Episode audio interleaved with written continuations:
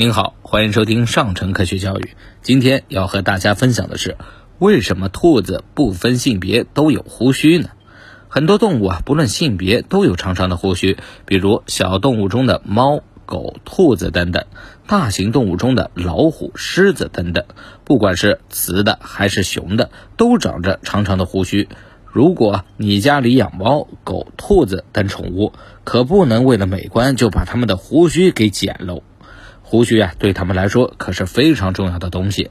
很多动物的胡须都是测量的工具，比如小兔子是天生的近视眼，聚焦能力差，根本分不清楚眼前的东西，要依靠听觉、嗅觉和触觉来弥补视觉上的不足。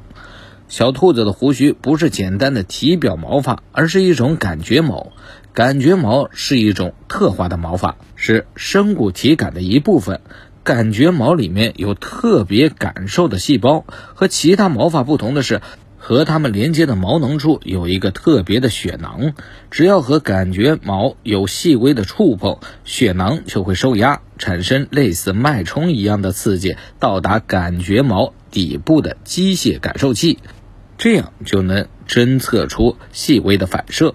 当兔子钻入洞穴，或是奔跑逃命需要钻入一些缝隙的时候，这些胡须就是帮助兔兔。测量细缝大小是否可以容纳自己身体通过的尺子。如果把小兔子的胡须剪掉或者剪短，它们就没有办法辨别方向和周围的物体了。所以啊，胡须对兔子而言是非常的重要。再比如，猫的视觉很敏锐，但是也需要用胡须来测量道路的宽度。抓老鼠的时候又非常的有用。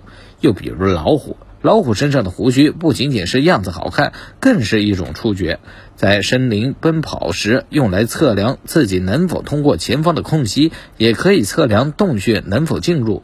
另外，老虎的胡须能较清晰地反映老虎自身的身体状况。科学家们发现，当一头老虎的胡须长得又长又白又尖，往往说明老虎的身体状况较好，同时不缺乏什么营养。如果一头老虎的胡须弯曲或者发黄，往往说明这头老虎的身体状况呢较差，面临着疾病或营养不良等诸多问题。所以啊，生活在动物园中的老虎是否被照顾得较好，除了观察它们的体型之外，有时通过观察它们的胡须状态也能推测个大概。好了，今天的分享就到这儿，我们下期节目再见。